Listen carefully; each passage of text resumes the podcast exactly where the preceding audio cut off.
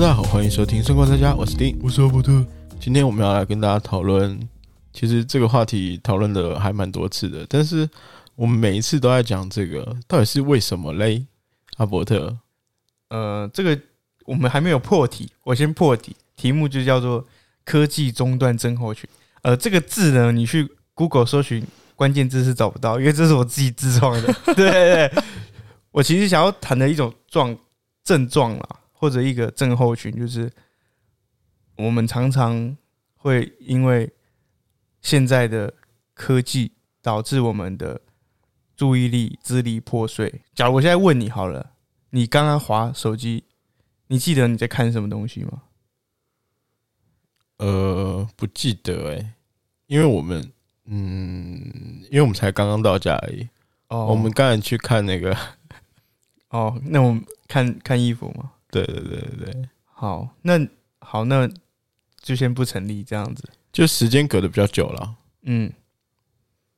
好吧，你让我很尴尬。到底在尴尬个屁哦？到底在有什么好尴尬的？那你有没有觉得这件事情很值得拿出来讨论吗？就是跟我们之前讨论的健忘会比较像吗？还是我完全不像，完全不像？完全不像，因为我们健忘讨论的是，呃，你可能忘记了这些不好的情绪，是情绪哦。嗯可是现在是我们的注意力，我们在做一件事情的状态，我们有没有很沉浸在这一件事情、这个活动里面的时候，我们注意力是很破碎的。被你一说，好像是有那么一点点，但是我又不是很想承认。今天主要来聊这个注意力不足，因为其实我一直有在感受自己的注意力不足，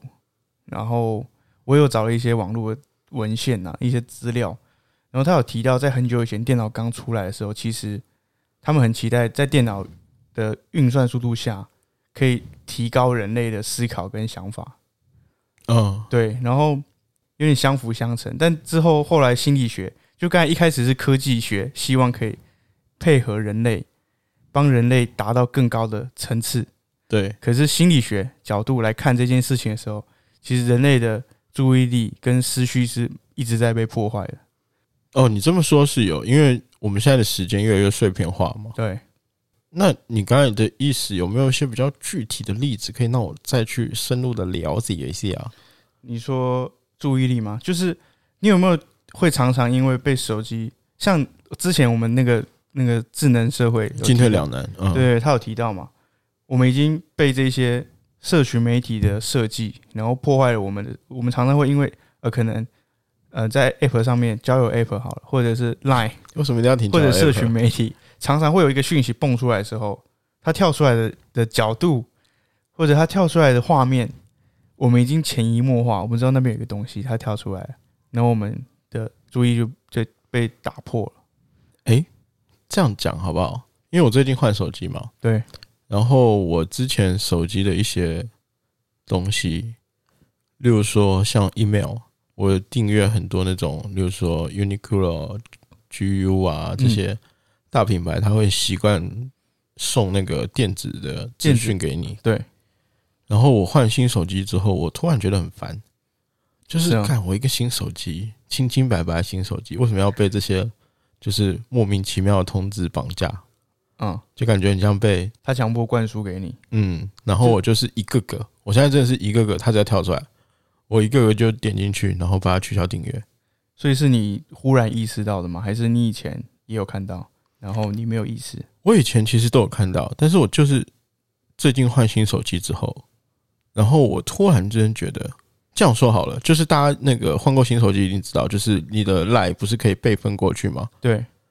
但是我那时候在在要备份的时候，我在想，我有必要花那时间吗？我 line 上面一堆垃圾资讯，你说我传的内容，不是啊，就是各种啊，可能群主啊，什么工作的一些群主，然后你又不好意思退，你只能放在那边。嗯，我想一下，多一堆垃圾资讯，我干嘛要把它存下来？所以你就我没有我没有备份。然后现在就是他每跳一个，如果说不是那种我真的不好意思退的群主，我一定会把它退掉。就你开始正视这件事情。对我现在才开始正视这件事情，后面我可能会聊一下。其实你的这篇文章我看完之后，其实是蛮有感触的。但是我想把这个东西要到后面来讲。我们还是先拉回来，就是嗯，我应该怎么说嘞？其实，一我们之前讨论那个智能社会进退两难的时候，我们一直在说你的注意力可以被贩卖，对，然后其实跟你的 UI 就是界面啊，还有通知的一些图案、音讯各方面都其实都有很大的关联。对，就是我我其实真的意识到这件事情的时候，我反而我知道这件事情，我也知道我其实可以不要去看他们，但是我现在处境就是我很难回到以前，就是花一整段不破碎的时间在做同一件事情。可能像我最近可能在写内容的时候，我在想东西的时候，或者是甚至我在上班的时候，就连上班可能，因为我们我们现在工作，你不可能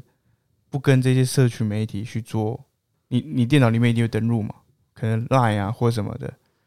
对啊，你现在如果上班时间，因为有时候它其实是一个工具，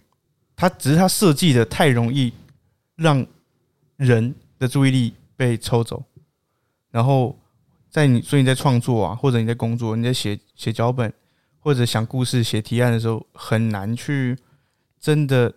全神贯注，可能是运动啊，或欣赏影片，或者你在跟朋友聊天，你都会按耐不住，就是诶、手机有讯息的时候，你就会拿出来。我觉得这就是为什么我之前一直跟你提到，我不想用 Apple Watch。哦，iWatch，对，就是我觉得这一件事情已经严重破坏我去执行我想做的事情的时候的注意力，或者是情绪，或者失去。我是觉得其实不用太把这个事情就是怪罪到 iWatch 身上，因为它一样是有专注模式，啊，你自己没有用而已啊。好了，我知道你的懂的点了、我就想吐槽一下，其实这跟 iWatch 没有什么关系，因为 iWatch 本身是很好用的，而且我刚买而已，我一定要，嗯，对我一定要，你要把持住你的那个，对对对对，我不能，我现在还没有到手，我在那边听你说 iWatch 怎样怎样怎样，不行不行不行，我觉得是体验过后才会知道。因为其实很多人跟我说，呃，你就把通知那些关掉啊。可是他本来就是只是在传递讯息给你而已，没错嘛。可是嗯就是因为这些东西，应该说我们怎么去跟他良好的共存啊？嗯，我其实很好奇，我们的听众就是应该还蛮多人会买 iWatch 的吧？就相比 iWatch 跟我们现在一般的传统表，不管你是石英表、机械表什么表都可以，你会更喜欢哪一种？然后可不可以告诉我们是为什么？有预算问题吗？诶、有一些表也很贵啊。对，所以如果因为我之前有听过一句话，就是你真的没有太多钱，可是你又不知道买什么表的时候，你就买 Apple Watch。对，因为因为你如果没有钱买那些瑞士表、劳力士啊或者其他更贵的时候，诶，其实带一就是 Apple Watch 就是打遍天下无敌。它是真的蛮方便的啦。对啊，所以我我我是我是偏向手表派的，我是偏向原始的手表派的。我现在 iWatch 我还没有到手，然后我不知道我到底会偏向哪里。但是我其实以前都是戴传统表比较多，嗯而且你知道我穿着打扮会比较偏正式，嗯，所以我基本上都是呃机械表会多一点，电子表会蛮少的。嗯，然后哎，讲这个有点那个不太好，但是我觉得以我们的关系，我应该可以直接问啦，对不对？你是不是有点敏感？就我我听完你前面的一系列的说辞之后，我突然觉得你好像太敏感了。你说观察力吗？不是观察力，就是你知道，就针对这件我们今天讨论的注意力这方面，是什么意思？你的敏感有点太抽象了，是哪部分的敏感？就是我们现在资讯太方便了，对我们的科技太发达了，对，反而让你会变得敏感。不是说你啦，所有人是不是都变得敏感了？我觉得是，我觉得是，我觉得是因为现在所有的内容设计啊，或者是呃软硬体的设计，其实它都是为了贴近让你啊、呃可以随时及时的截取到这些最新的资讯，所以他必须要这样设计，他必须他怕你漏漏失掉什么很重要的讯息。设以设计设计者的角度是这样嘛？因为设计者角度一定是让使用者越容易注意到，越容易看到，不要漏掉任何资讯是出发点嘛。嗯，但有点设计的太太好了，设计的太完美了，让我很难不去注意它。这个好，我是这样觉得，我有一点，就是我才会问你说，你是不是变得太过于敏感？你自己也承认，我是啊，我我是觉得我很容易受到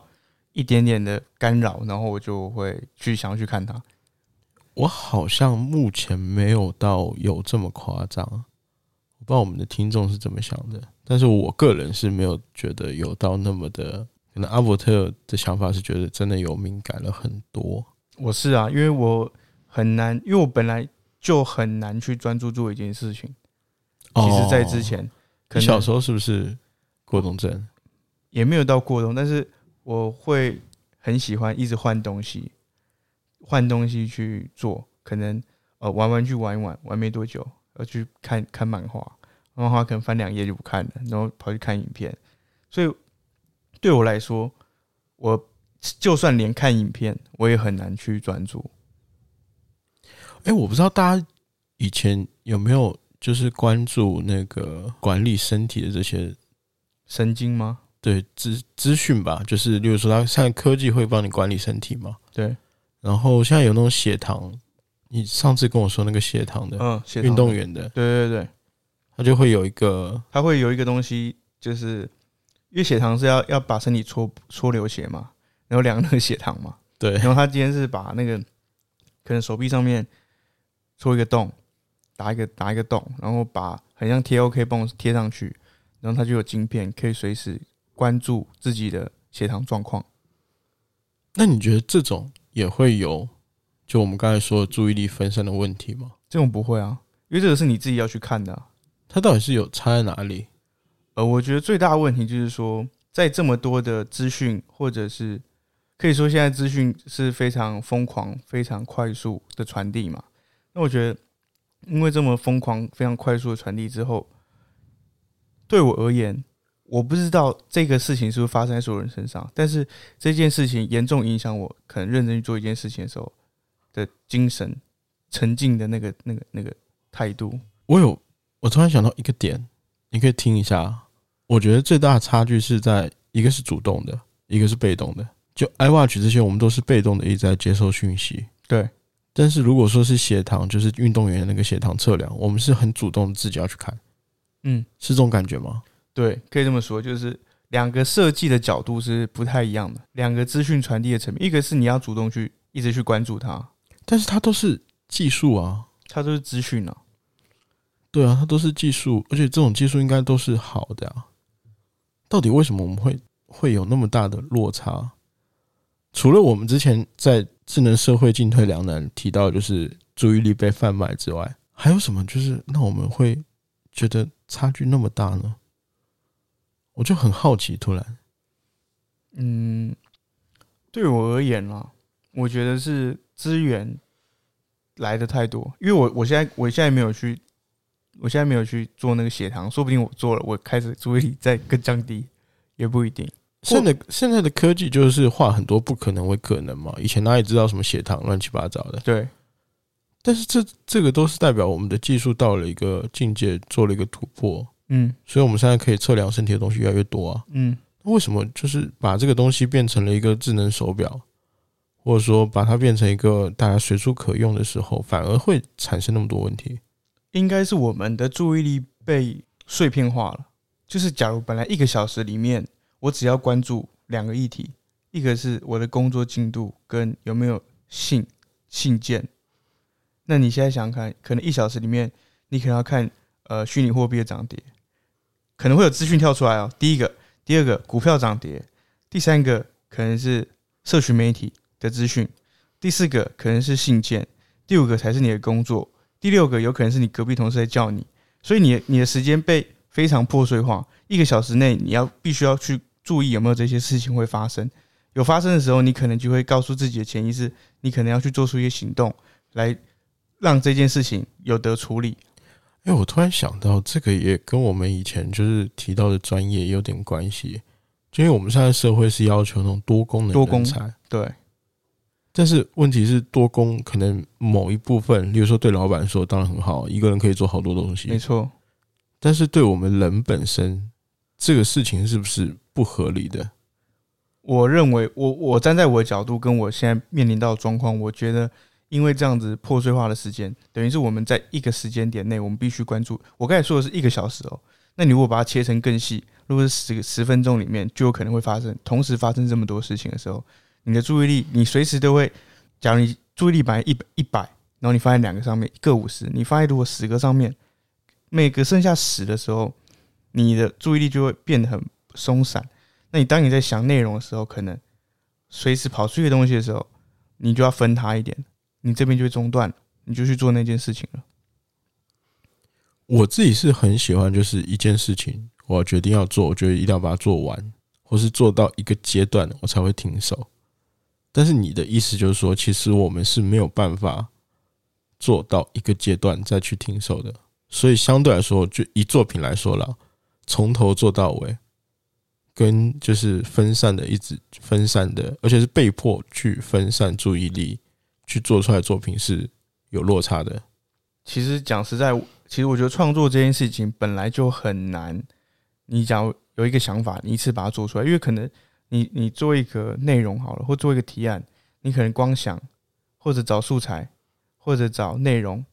找什么适当的和文字，怎么去把它填起来，它可能就要花很长的时间。你的工作时间就是这么少，然后你突突然有时候又有新东西出来，你又很棘手的没办法处理。我觉得重点不是我们有没有好好处理这件事情，是处理这件事情的思绪上面是很破碎的。因为你的你的工作状况可能是因为你可能不会在上班的时候写稿了，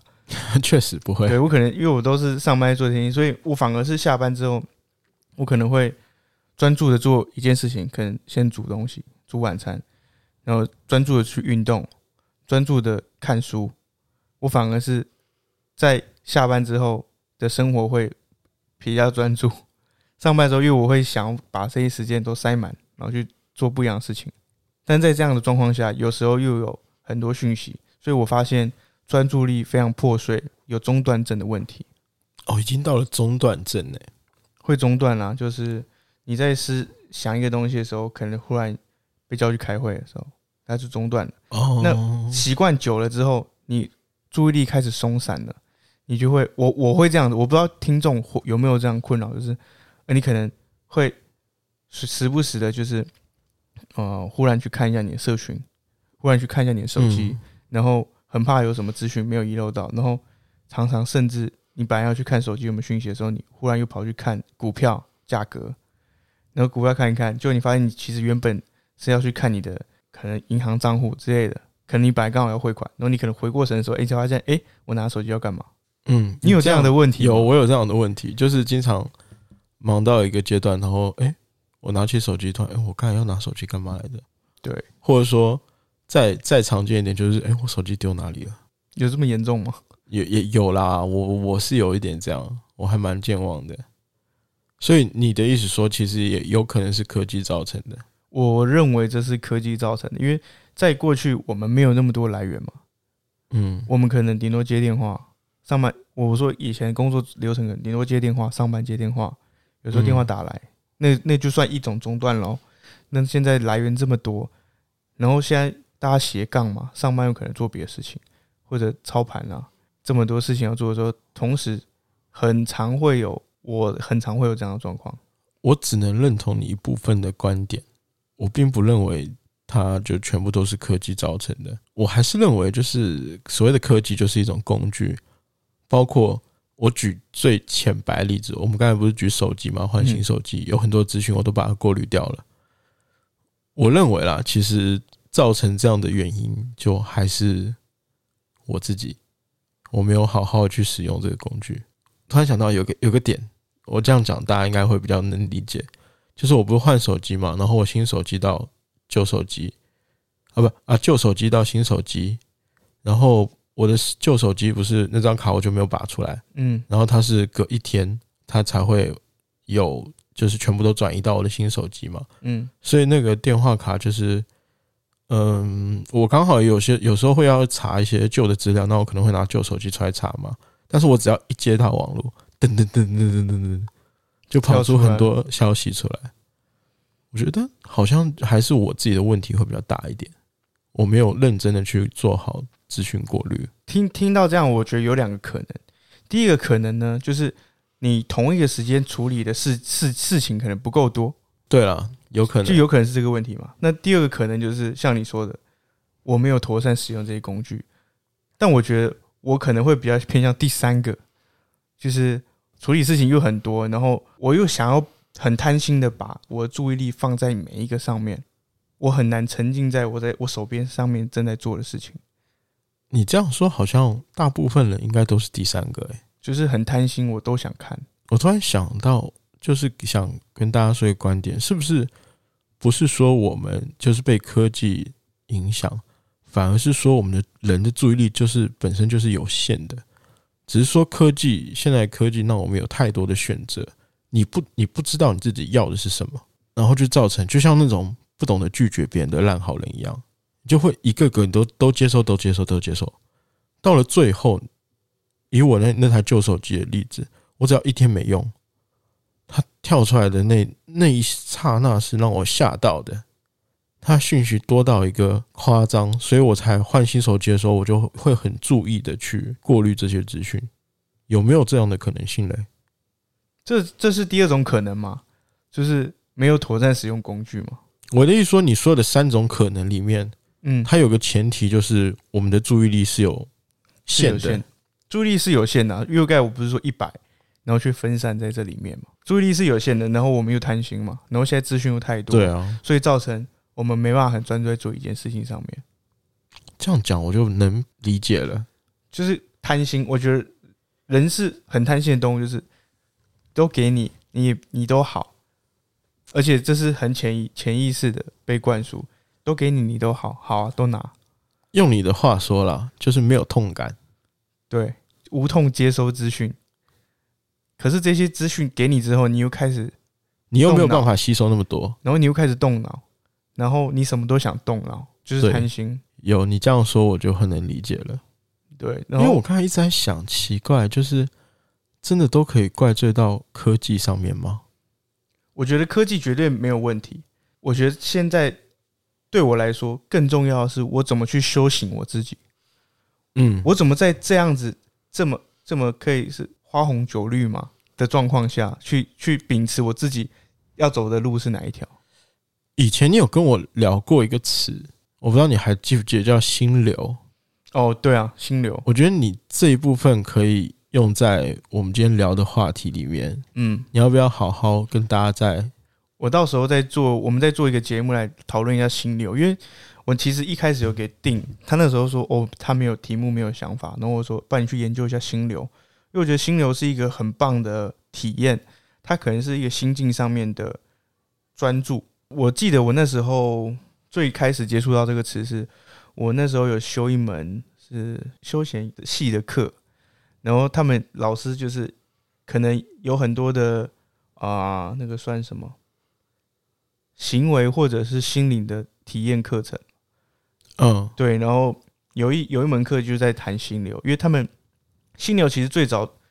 我在研究，我没有这边可能没办法说的很很精准了。它其实出现的时候是在做极限运动或者是户外运动，户外极限运动，哎，登山或者攀岩，是有点像那个是送吗？送送 zone zone，嗯，就是科比。他说过，他有就是很专注在比赛的时候，他觉得他进入到另外一种状态。对对对，心流其实就是这样。你有没有印象？就是可能我们小时候在玩游戏，嗯，然后你可能在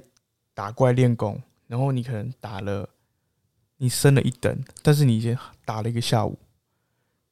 但是你没有意识到时间，意识到时间，对，时间流逝非常快，然后你进入到那个状态。哦，对对对，哦，我就哦可以比较好理解，就如果看 NBA 人会知道，就科比以前在他的采访里面有说过一个 zone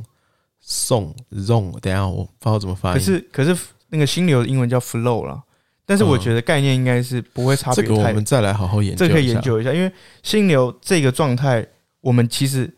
以前你看我们以前玩游戏，或者跟同学出去打篮球，或者我们跟同学出去玩，我们为什么会？没有在乎到回家的时间，因为我们进入到那个心流、心流的状态，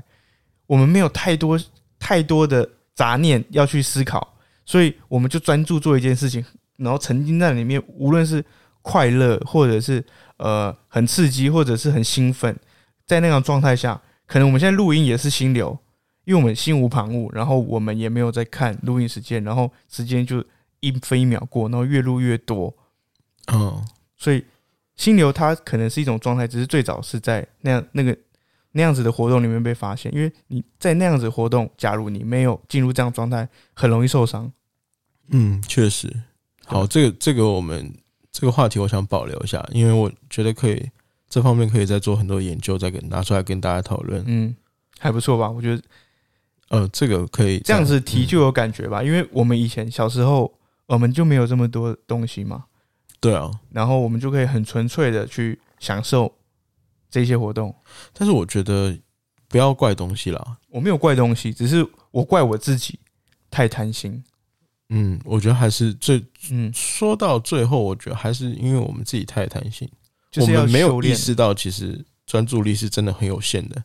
而且是很宝贵的东西。以前我会把它说成商品，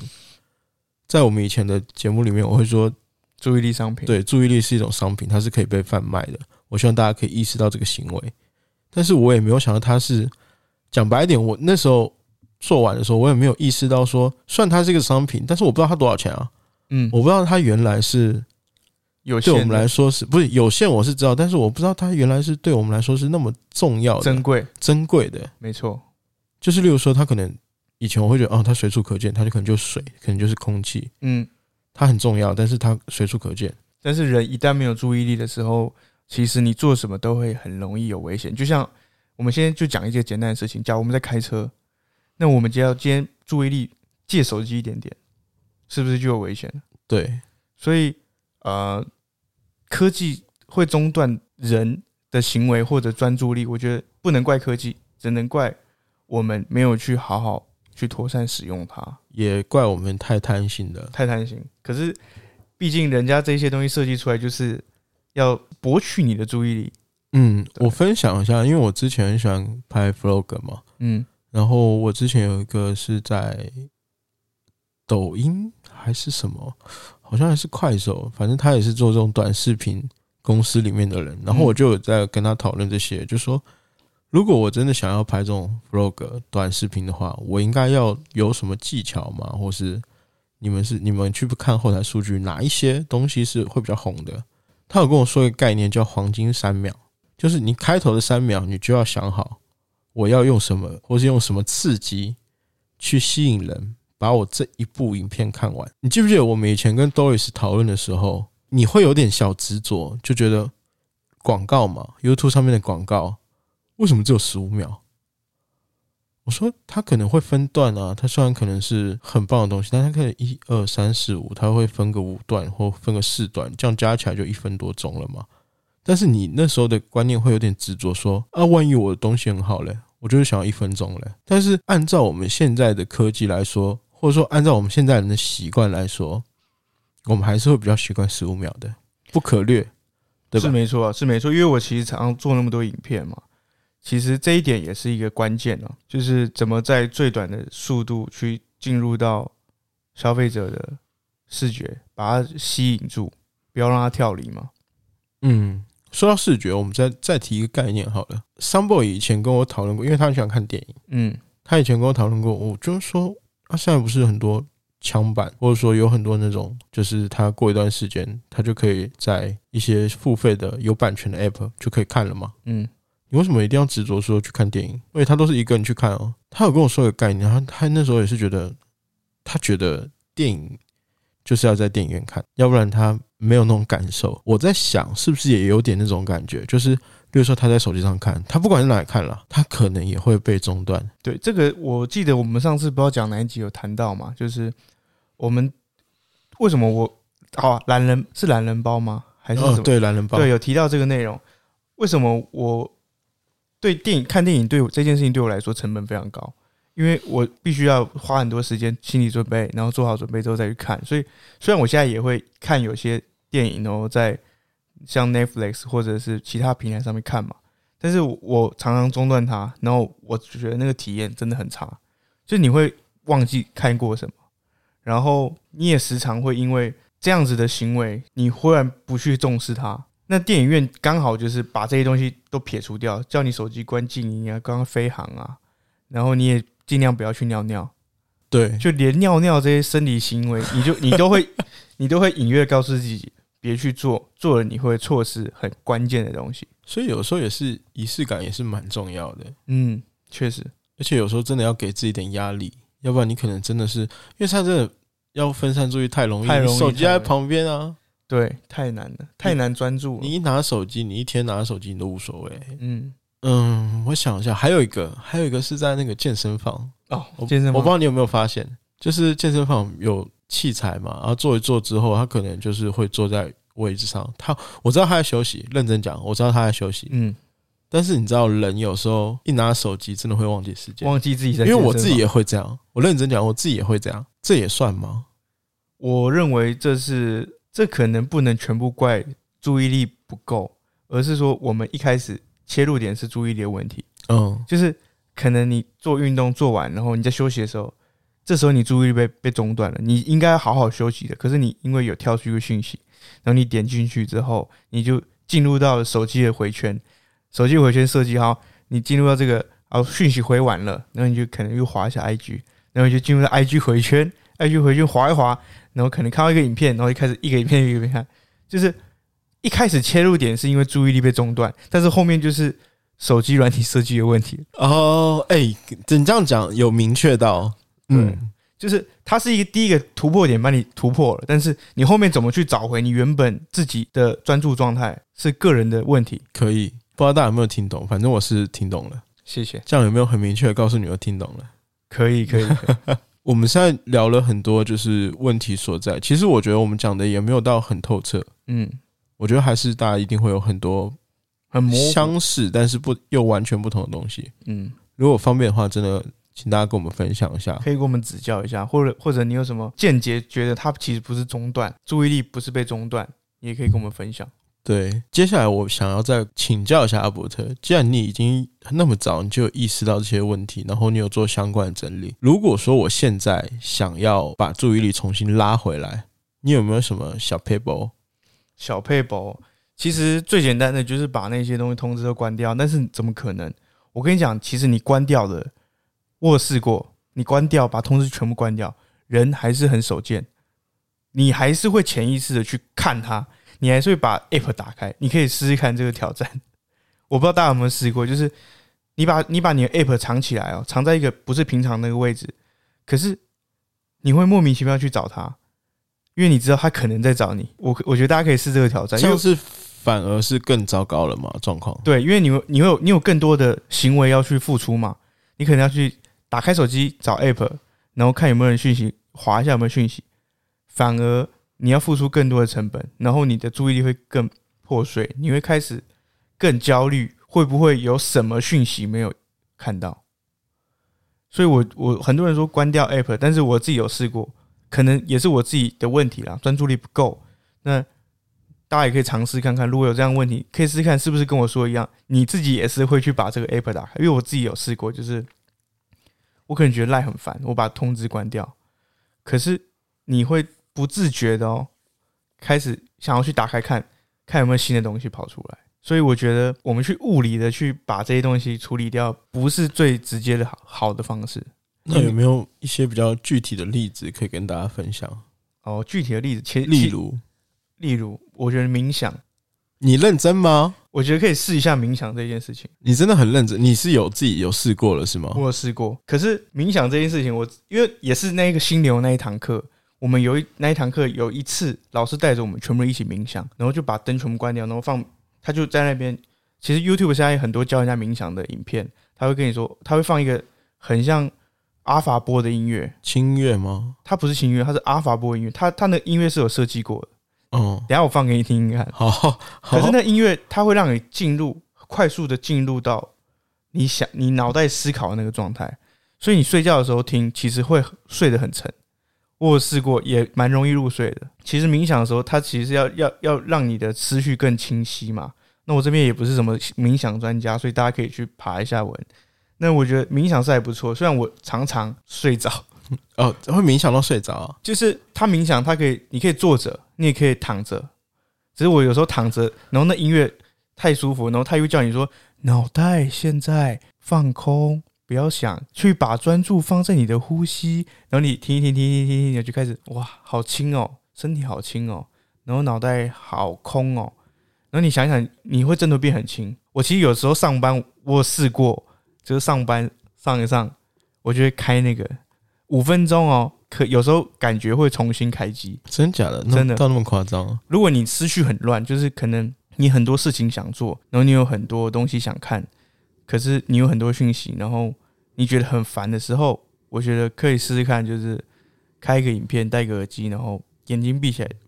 冥想一下，嗯，然后真的会有不一样的体验呐、你有没有听过我跟那个就是气功的那一集？嗯，就是抢走我朋友系列第一集，有印象吧？他其实有教一套功法叫放松功，大家可以去研究一下，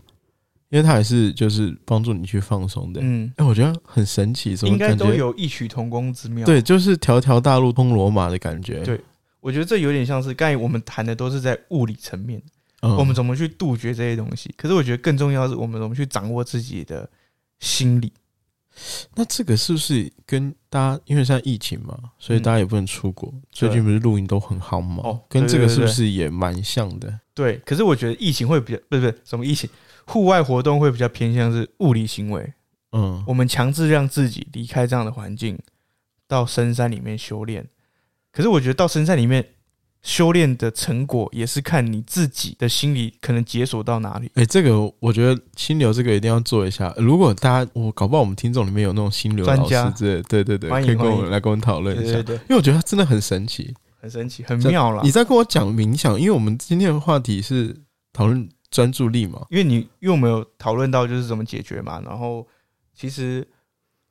我觉得物理方式不是这么直效、这么直观啦，这么这么有有疗效。因为我觉得物理毕竟你还是没有影响你自己的思绪，因为我觉得人的行为还是受你的脑袋去影响的，所以你脑袋你自己没有控制好脑袋，其实你去管你绑手绑脚，你还是想做那样事情。就相比物理，可能会比较偏向于辅助，但是真正真正你需要锻炼的还是你的心灵。对，哇，我们现在是什么心灵鸡汤节目了吗？等一下，你我忽然想到一个点，你记不记得社群媒体的时候？他有嗯说，他有说那个叫什么使用者，就跟毒品那些一样叫使用者。你记不记得这个？我觉得